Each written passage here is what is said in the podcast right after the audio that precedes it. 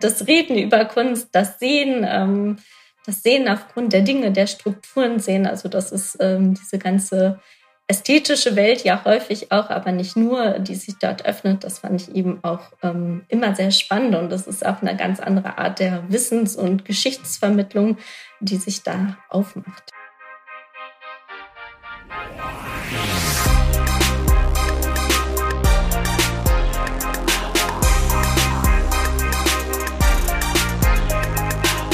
ZukunftsmacherInnen, der Alumni-Podcast der TU Berlin.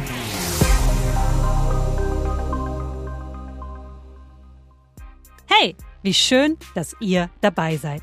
Gerade habt ihr unseren Gast in dieser Folge gehört, Elena Engelbrechter, wissenschaftliche Mitarbeiterin am Kunstmuseum Wolfsburg. Aber bevor wir loslegen, kurz ein paar Worte zu diesem Podcast für alle, die uns vielleicht zum ersten Mal hören. ZukunftsmacherInnen ist der Alumni-Podcast der Technischen Universität Berlin. Wie der Name schon verrät, geht es in dieser Podcast-Reihe um die Zukunft, genauer um die, die sie machen. Um die Alumni der TU Berlin. In jeder Folge stellen wir euch einen oder eine von ihnen vor.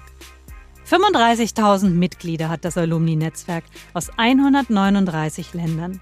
Menschen mit den unterschiedlichsten Talenten, Ideen und kulturellen Backgrounds, die sich bis heute mit der TU Berlin verbunden fühlen. Sie alle eint der Wille, die Welt ein Stück besser machen zu wollen. Ich bin Regine Marxen, Journalistin, Podcasterin und Host dieser Reihe und ich möchte wissen, was genau unsere Gäste in ihrem Beruf motiviert und wie sie dorthin gekommen sind, wo sie heute stehen. Wir sprechen über Visionen, über Learnings, über Scheitern und über Erfolgsmomente darüber, was genau Sie heute beruflich treiben, um das Morgen zu gestalten. In dieser Folge lernt ihr Elena Engelbrechter kennen. 2019 hat sie ihr Studium der Kunstwissenschaft und Kunsttechnologie an der Technischen Universität Berlin abgeschlossen. Heute arbeitet sie als wissenschaftliche Mitarbeiterin am Kunstmuseum Wolfsburg. Stellen wie diese sind rar. Sie wird uns später verraten, wie sie dorthin gekommen ist. Aber erst einmal habe ich eine andere Frage an Sie. Elena, bei der Ausstellung Oil waren 200 Kunstwerke zu sehen auf zwei Ebenen. Du hast sie als wissenschaftliche Mitarbeiterin begleitet. Wie lange dauert die Vorbereitung einer Ausstellung wie dieser? Oh, das ist immer ganz unterschiedlich. Also diese Ausstellung hatte doch einen relativ langen Vorlauf mit etwa vier Jahren. Ähm, es gibt natürlich immer so unterschiedliche Phasen in einem Projekt, also von der ersten Idee, bis man dann wirklich die Leihgaben besorgt und wirklich in die mm, Projektphase geht. Das sind natürlich dann verschiedene Abschnitte immer wieder. Insofern ähm, sind vier Jahre äh, nicht nur ein intensives Arbeiten an einem Projekt, sondern ich arbeite eigentlich immer parallel an mehreren Projekten. Aber ähm, ja, so eine Idee muss sich eben auch entwickeln. Die Leihgaben müssen gefunden werden und es ist doch immer ein riesiger Prozess, ein langer Prozess, genau. Was genau waren denn deine Aufgaben jetzt nochmal bei dieser Ausstellung? Also im Prinzip begleite ich äh, den ganzen Prozess. Also bei der ersten Idee war ich jetzt in diesem Fall nicht konkret dabei. Also in diesem Fall waren zwei externe Kuratoren, die eben dieses Projekt ans Haus gebracht haben und das dann mit unserem Direktor Andreas Beitine realisiert haben. Und ähm, ja, ich bin eigentlich dazu für zuständig, unter anderem eben verschiedenste Werkrecherchen zu machen, auch eigene Vorschläge zu unterbreiten, dann äh, die ganzen Leihgaben zu ermitteln, wo gibt es die denn überhaupt und auch diesen ganzen Leihprozess mit anzustoßen.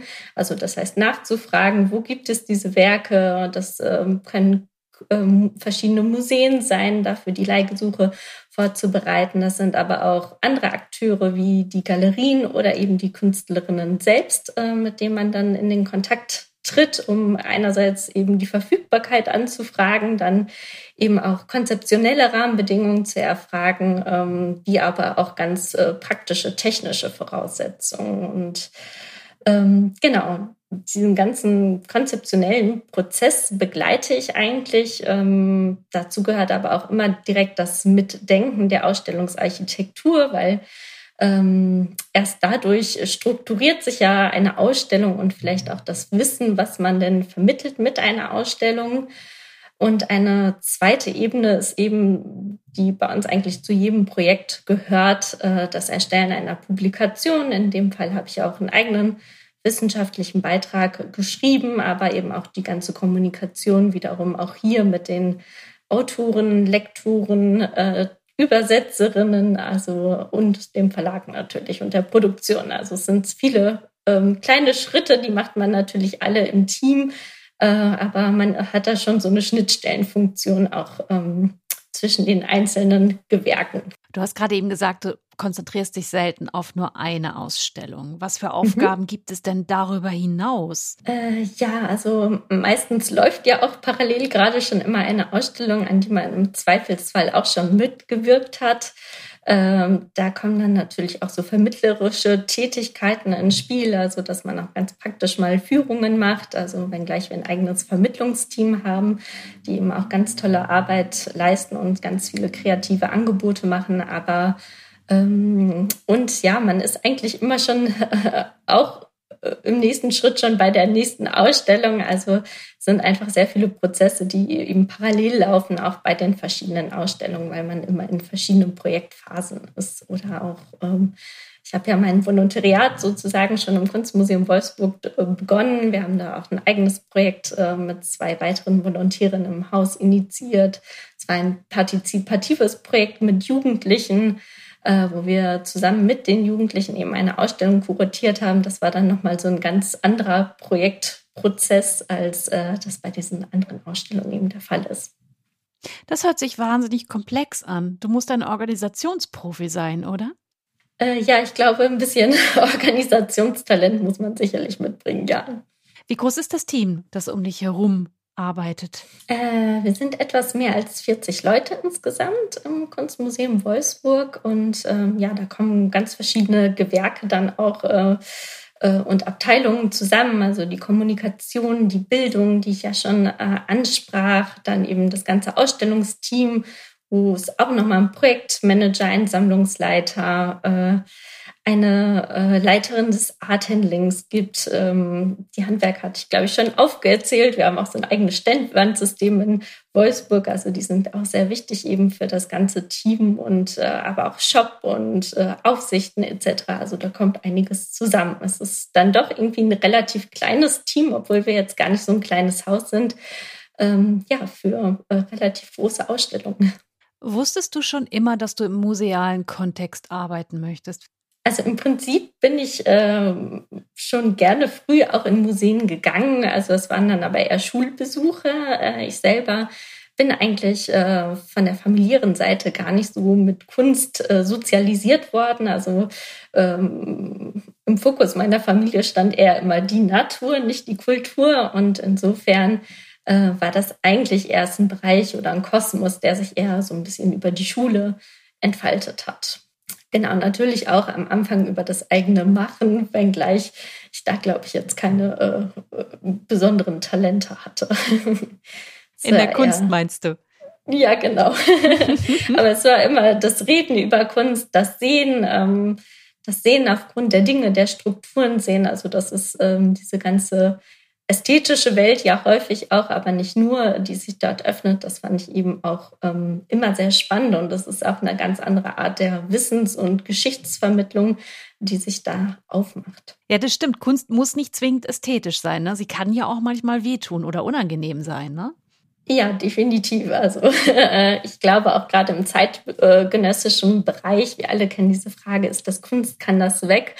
Äh, es ist jetzt, glaube ich, äh, nicht unbedingt äh, eine meiner Lieblingsfragen, aber ich glaube, dass natürlich zu erforschen, was sind denn die Dimensionen eines Kunstwerks und das natürlich dann auch zu vermitteln, das ist eben auch ganz zentral und ganz spannend und gerade auch die Werke, die sich vielleicht nicht direkt einem öffnen, ähm, haben dann meistens doch eine Komplexität und auch häufig sehr etwas sehr interdisziplinäres. Also man kann sich ähm, einem Kunstwerk, glaube ich, auch nicht nur aus dem Kunstverständnis heraus, sondern eben auch aus ganz anderen Anschauungen und Disziplinen eben öffnen. Und das ist, glaube ich, zum Beispiel auch was, äh, was äh, während des Studiums an der TU ganz wichtig und zentral war, eben auch dieses Interdisziplinäre, dass man ja ähm, Material, Geschichte mit einbezieht, aber auch Verfahren, Prozesse.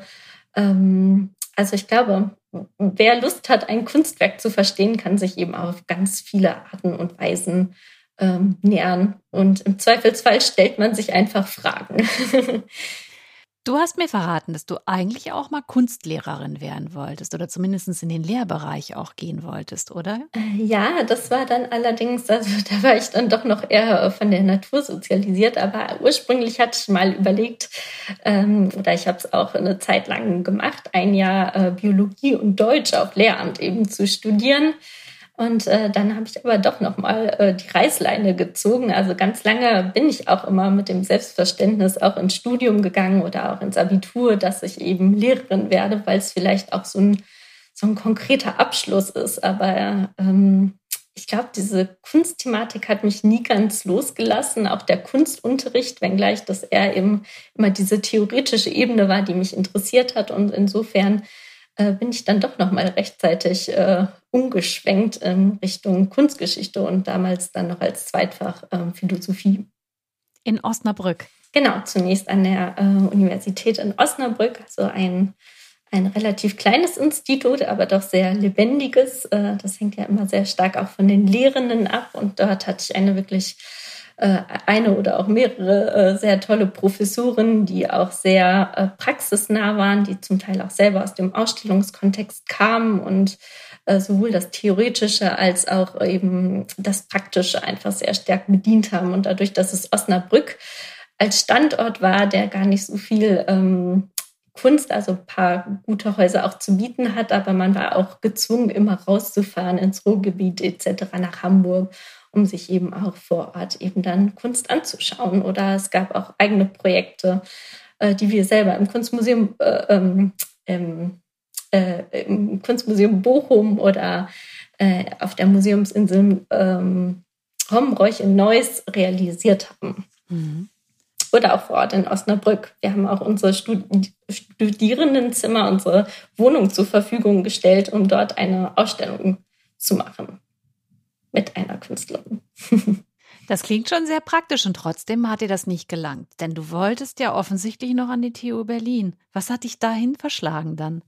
Ja, es war einerseits nochmal äh, der Reiz dadurch, dass es zuvor auch ein kleineres Institut war, nochmal eine andere Form von Lehre auch kennenzulernen. Ich glaube, das ist immer wichtig, dass man auch ähm, ja, so viele Möglichkeiten kennenlernt und auch jede Lehre ist sehr unterschiedlich. Ich fand an der TUEU sehr ansprechend, dass es eben diesen Schwerpunkt Kunsttechnologie auch äh, gab und es auch so eine Nähe zur Architektur, also zum angewandten Bereich, wenngleich ja auch in der Theorie eher ähm, gab. Und äh, insofern bin ich dann an die TU Berlin gewechselt und war dort sehr gut aufgehoben. Kunsttechnologie da bin ich tatsächlich kurz drüber gestolpert. Da habe ich mich gefragt, was genau soll das sein? Ja, mit dieser Frage bin ich eigentlich äh, auch immer wieder konfrontiert. Es ist also zunächst einmal war es doch ein relativ äh, klassisches Kunstwissenschaftsstudium, da schon, aber es gab eben die Möglichkeit, sich in äh, gewisse Bereiche auch zu professionalisieren, also durchaus mal in die Denkmalpflege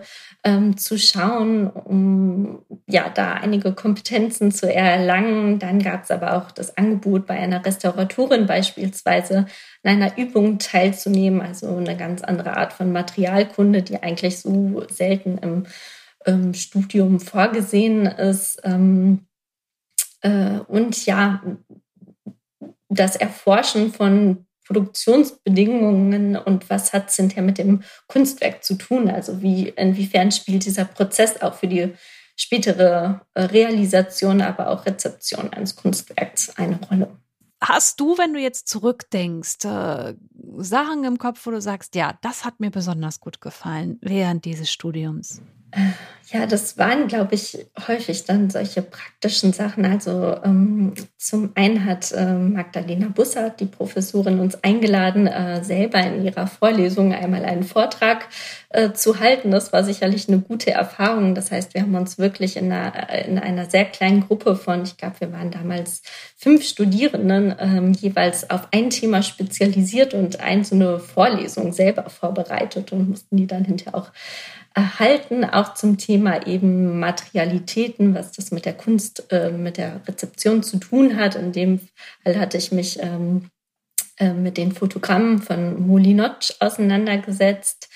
Äh, dann war es aber auch so, dass wir einen äh, Kunstblog aufgelegt haben zum Thema äh, Zensur in der Kunst mit ähm, Stefanie Stalschuss, äh, die damals äh, auch noch an der TU war. Das war ein total spannendes Projekt. Wir haben uns jeder einen kleinen Fall rausgesucht, wo wir eben ähm, ja akribisch versucht haben zu rekonstruieren, was in diesem konkreten Zensurfall eben vorgefallen ist. Äh, ein anderes spannendes Projekt war in Zusammenarbeit mit dem neuen Berliner Kunstverein.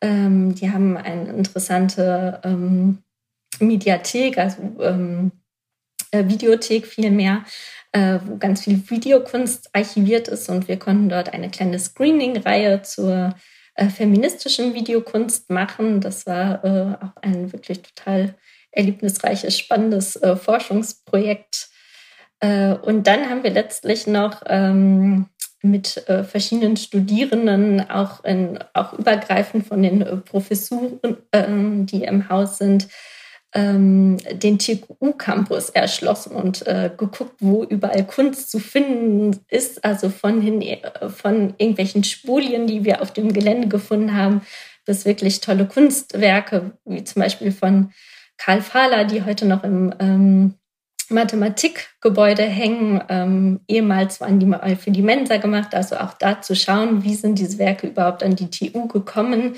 und äh, welche Standorte haben sie besetzt, warum sind sie verschoben worden. Und das war eben auch sehr spannend, weil wir dort in verschiedene Archiven, sowohl an der TU, aber auch an der ADK und verschiedenen Standorten in Berlin recherchiert haben. Das klingt wirklich sehr hands-on. Da wissen wir schon mal, welche Dinge dir gefallen haben. Gab es auch Dinge, die dir jetzt weniger zugesagt haben? also ich will jetzt gar nicht so euphemistisch sein, aber im Prinzip, also eigentlich habe ich äh, wirklich gerne studiert. Also es gibt natürlich, ähm, mein Schwerpunkt ist jetzt eher die moderne und zeitgenössische Kunst und äh, es gibt natürlich aber auch Sachen, die man dann trotzdem im Mittelalter beispielsweise belegen muss, äh, dass äh, sind aber letztlich alles Sachen, wo man sich dann auch für begeistern kann trotzdem und auch seinen Schwerpunkt dann in der Themenwahl auch bei der Seminararbeit etc. setzen konnte. Insofern gab es jetzt nichts, wo ich mich wirklich durchzwingen musste.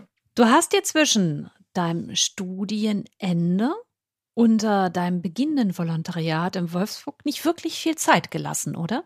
Nee, das war, äh, ich würde gerne sagen, ein nahtloser Übergang, aber das war es gar nicht. Also ich ähm, habe schon in Wolfsburg begonnen, da habe ich noch äh, am Ende meiner Masterarbeit, ich war zwar schon sehr weit, aber eben noch nicht ganz fertig. Das ähm, hatte ich auch so kommuniziert. Also ich lag wirklich noch in den Endwehen des Masters. Es ließ sich dann letztlich sehr gut kombiniert sind, wenngleich ich äh, ich würde es auch nicht unbedingt empfehlen, so einen, äh, so einen ähm, smoothen Übergang zu machen. Also beziehungsweise würde ich diesen eher empfehlen. Hm. Das heißt, es war schon ein bisschen stressig. Äh, ja, durchaus. genau. Hast du Tipps äh, in stressigen Momenten oder für stressige Momente, wie dieser Stress zu bewältigen ist? Wie machst du das?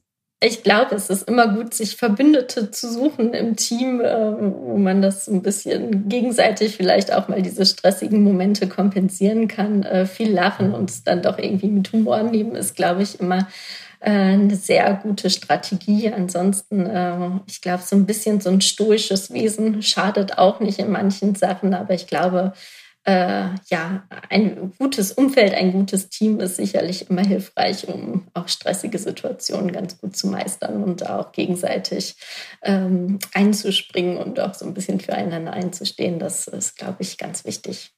Diese Position, die du jetzt besetzt, wissenschaftliche Mitarbeiterin im musealen Kontext, die äh, sind ja jetzt nicht so häufig bundesweit, mhm. soweit ich informiert bin. Das heißt, äh, wie bist du da dran gekommen? Wie kriegt man den Fuß in die Tür, wenn man da rein will, wo du bist? Mm, ja, ich glaube, ähm, zunächst einmal so eine kleine Portion Glück gehört sicherlich immer dazu. Bei mir war es jetzt eben so, dass ich diesen Einstieg ja übers Volontariat bekommen habe. Ich bin jetzt auch aktuell befristet, also es ist noch keine Lebenszeitstelle. Es ist ja auch die Frage immer, ob man das dann wirklich so möchte, aber es ist eben der richtige und gute und für mich ähm, sehr strategisch aufbauende nächste Schritt äh, ja, ich glaube, wenn man ins Museum möchte, führt ähm, nichts an einem Museumsvolontariat wirklich vorbei, wo man dann wirklich auch sich qualifiziert für diesen Bereich. Und dann muss man wirklich sehr viel Glück haben. Also ich ähm, kenne auch viele Mitstudierende, Kommilitoninnen, die wirklich auch äh, die gleichen Voraussetzungen hatten, aber dann eben einfach nichts bekommen haben. Und ähm, deswegen weiß man das, glaube ich, sehr zu schätzen, wenn man eben eine solche Stelle bekommen hat und äh, kann sich aber nicht davon frei zu machen, auch zu wissen, dass eine bestimmte äh, Portion Glück eben dazu gehört. Aber klar, man muss natürlich dann auch so ein bisschen sich irgendwie beweisen und auch ein bisschen kämpfen und natürlich auch äh, den Ehrgeiz irgendwie mitbringen und ich glaube auch einfach Freude an der Arbeit haben. Ansonsten äh, kommt man ohnehin nicht weiter. Neben dem Glück, das du erwähnt hast, dass er grundsätzlich nie schaden kann, im beruflichen wie im privaten, äh, was sind es für Skills, die man braucht, wenn man jetzt speziell in diesem Kontext arbeitet wie du? Äh, ich glaube Kommunikationsfähigkeit, aber dann natürlich auch also ähm, das wissenschaftliche Arbeiten. Ohne geht es eben nicht. Also das Handwerkszeug ähm, ist eben ganz wichtig. Dann sicherlich auch das äh, Finden von Sprache. Ich glaube, das ist eben auch das ähm, Wichtigste, eben um in diesem Kunstbereich äh, arbeiten zu können, eben auch wirklich ähm, sich anzutrainieren, eine Sprache eben für das zu finden, was man sieht ohnehin dieses äh, Lernen äh, richtig zu sehen, ist, glaube ich, eine ganz zentrale Aufgabe und das dann natürlich auch zu verbalisieren, Sprache zu entwickeln, Texte zu schreiben. Das ist auch alles ein langer Prozess und auch für mich ist dieser Prozess noch nicht abgeschlossen. Also man äh, lernt ja die ganze Zeit weiter und äh, ja, muss irgendwie schauen, dass man seine Fähigkeiten äh, ständig weiter professionalisiert, weiterentwickelt. Hattest du einen Plan B für dich, falls das nicht klappt mit einem Volontariat? Hast du dir darüber Gedanken gemacht im Vorfeld?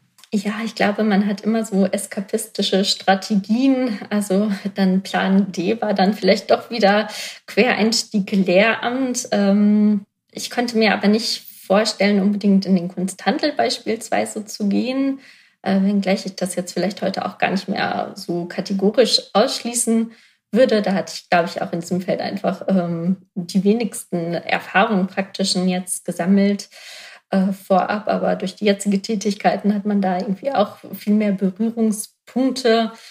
Ähm, ja, ich glaube, man muss äh, flexibel sein und äh, ein bisschen weiterhin auf das Glück setzen und ähm in diesem breiten Aufgabenfeld, das du uns äh, bereits erläutert hast, welche Aufgaben machen dir besonders viel Freude? Ja, die Recherche, also das ist wirklich dieses äh, Vertiefen in einzelne Sachverhalte, ähm, aber auch natürlich die Kommunikation mit den Künstlerinnen, also einfach diese ganze inhaltliche Arbeit, das Konzeptionelle, das ist wirklich ähm, das, worum es dann geht. Es ist natürlich auch immer, wie glaube ich in allen Berufen, eher dann doch wiederum eher ein kleiner Teil, weil sehr viel dann doch irgendwie auch administrative Arbeit auf einen wartet, Datenbankpflege etc. Aber ja, das sind sozusagen, äh, das ist so ein bisschen das Cherry-Picking. das sind die Schattenseiten der Medaille, meinst du? Die Fleißaufgaben. Genau, ja, die gehören einfach dazu, ja. Welche Karrieremöglichkeiten gibt es? Wo möchtest du hin auf deinem, deinem weiteren Wege? Äh, ja, also es naheliegend wäre jetzt erstmal, dass ich irgendwann vielleicht auch mal selber eine Ausstellung machen darf, also dass man eher kuratorisch dann auch selber äh, sozusagen dann verantwortlich arbeitet, ähm, aber sich auch beispielsweise stärker in eine Sammlung zu vertiefen, für eine Sammlung verantwortlich sein zu können. Das wäre natürlich auch sehr spannend. Äh, es gibt auch archivarische Tätigkeiten, ähm, die also wirklich sehr erfüllend ist, weil man wirklich an einem Gegenstand ähm, kontinuierlich arbeitet. Also ich glaube, in dieser musealen Welt gibt es doch auch sehr viele Arbeitsbereiche, die äh, mich weiterhin interessieren. Aber jetzt, wenn ich von den Prioritäten ist, dieses auch Ausstellungen machen, sicherlich äh, ganz weit vorne. In vielen Bereichen schlägt der digitale Wandel zu und schafft ja auch neue Berufsbilder. Ist das im musealen Kontext auch so? Ja, das ist ein Thema, was uns immer tangiert, aber ich glaube, ich wüsste jetzt keine Position, die dadurch irgendwie vakant würde. im musealen Bereich. Ähm, im Gegenteil, dass natürlich Leute hinzukommen, die dann wirklich also diese ganze Social-Media-Arbeit beispielsweise machen. Oder es hat natürlich auch Vorteile. Man kann mittlerweile eine Eröffnung äh, sowohl analog feiern als auch ähm, äh, sich einem größeren Publikum öffnen, indem man es beispielsweise auch digital ähm, mitlaufen lässt und eben ohnehin ganz viele Formate, die man sich auch für den digitalen Bereich ähm, ausdenken kann, die natürlich auch schon jetzt gerade während äh, der ganzen Corona-Zeit praktiziert worden sind. Und ich glaube, das ist eine Chance. Die Künstlerinnen selber ähm, arbeiten immer mehr mit digitalen Formaten. Das muss man natürlich auch in der ganzen Ausstellungsplanung berücksichtigen und sich dem auch äh, inhaltlich sicherlich zuwenden. Ähm, auch äh, und ein weiterer wichtiger Zweig ist letztlich, dass natürlich auch die Museen ihre Sammlungen auch digital präsentieren und öffentlich machen. Da sind wir eigentlich schon relativ weit, aber das ist natürlich auch mit Ressourcen etc. verbunden. Wenn wir jetzt noch mal ein bisschen in die Zukunft schauen und beim Thema Wandel, was sind denn die Aufgaben und Herausforderungen in deinem beruflichen Bereich in den nächsten drei Jahrzehnten, in denen du ja auf jeden Fall noch aktiv sein wirst? Mindestens. Ja, hoffentlich. äh, genau, ja. Äh, äh, die Digitalisierung ist definitiv, also das wird uns weiter herausfordern und ähm, fordern einfach auf in positiver Art und Weise, manchmal vielleicht auch äh, mehr als uns das vielleicht lieb ist. Ähm, ja, ich glaube, ein, eine Ebene, die uns immer weiter begleiten wird in der Arbeit, ist ja auch äh, äh, Awareness schaffen für verschiedenste Themen, gesellschaftliche Themen, die jetzt relevant sind äh, mit denen sich Künstlerinnen jetzt und vielleicht auch schon sogar viel früher, als wir das jetzt im gesellschaftlichen Diskurs ähm, wahrnehmen, ähm, beschäftigt haben. Also diese Themen herauszuarbeiten, äh, mit den Künstlerinnen Projekte zu machen. Es muss aber auch nicht immer nur Awareness-Politik sein. Das ist natürlich auch nicht nur eine Aufgabe, ähm, aber schon gesellschaftlichen Wandel, Fortschritt auch ähm, mitzugestalten, auch mit der Kunst. Das heißt natürlich vielleicht auch, äh, den mitzugestalten, auch selber aktiv zu werden. Denn der Kunstbereich an sich, der gesamte Kunstmarkt, ist ja eigentlich alles andere als nachhaltig. Wie siehst du das? Ist das auch eine Aufgabe der Kunst? Ja, das ist sicherlich auch äh, so ein Mammutprojekt, was äh, die Häuser jetzt gerade, glaube ich, auch alle schon versuchen anzugehen, eben dass auch der Kunstbereich einfach sehr viel nachhaltiger und klimaneutraler wird. Äh, gibt eine Initiative zum sogenannten Grünen Museum, da sind wir auch dabei. Also es hat ganz äh, praktische, organisatorische Ebenen, wie zum Beispiel Ökostrom zu beziehen, dann generell natürlich, wir haben es immer mit Riesentransporten zu tun, äh, braucht man jeden über jeden Überseetransport, braucht jedes Werk immer wieder eine neue Verpackung, recycelt man da ähm, wie geht man ähm, mit der Beleuchtung in einer Ausstellung um? Ähm, muss man da eben doch auf neue Technologien setzen, sich da umstellen und letztlich aber auch die Frage, da sind wir dann doch wieder auch bei Awareness, wie kann man vielleicht auch als Museum, als Haus mit einem gesellschaftlichen Auftrag auch da eben Nachhaltigkeit in ganz unterschiedlichen Dimensionen, auch vielleicht nicht nur im ökologischen Bereich, ähm, als kulturellen Wert mit ähm, gesellschaftlich implementieren. Wenn wir jetzt noch mal ganz kurz ein bisschen zurückgucken und wir stellen uns vor, die junge Elena hätte die Möglichkeit, in eine Zeitmaschine zu fahren und zu ihrem noch jüngeren Ich zu reisen, das dort äh, die ersten Tage an der TU Berlin beginnt. Was würdest du ihm mit auf den oder ihr mit auf den Weg geben? Neugierig sein, vielleicht auch äh, ähm, mehr auf andere Kommilitoninnen zugehen im Sinne von, ähm, in Berlin ist es doch irgendwie so, dass jeder dann doch schon seine Kontakte hat. Insofern, also es gibt auch noch heute gute Kontakte, äh, aber vielleicht hätte man das auch noch ein bisschen äh, inklusiver alles gestalten können. Ähm, ja, mutig, offener, vielleicht ein bisschen weniger introvertiert an manchen Stellen, aber das wäre so vielleicht ad hoc zumindest. Elena, ich danke dir für diese Einblicke in deinen Job und ich wünsche dir weiterhin ganz viel Spaß, Freude und Erfolg in dem, was du tust. Ja, vielen Dank. vielen Dank. Vielen Dank für die Einladung.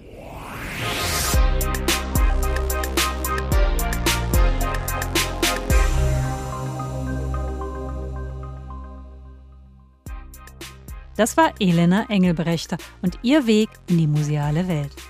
Wir hoffen, euch hat dieser Podcast gefallen. Wenn ja, folgt ihm gerne, empfehlt ihn euren Freunden und lasst uns gerne ein kleines Sternchen als Bewertung zurück.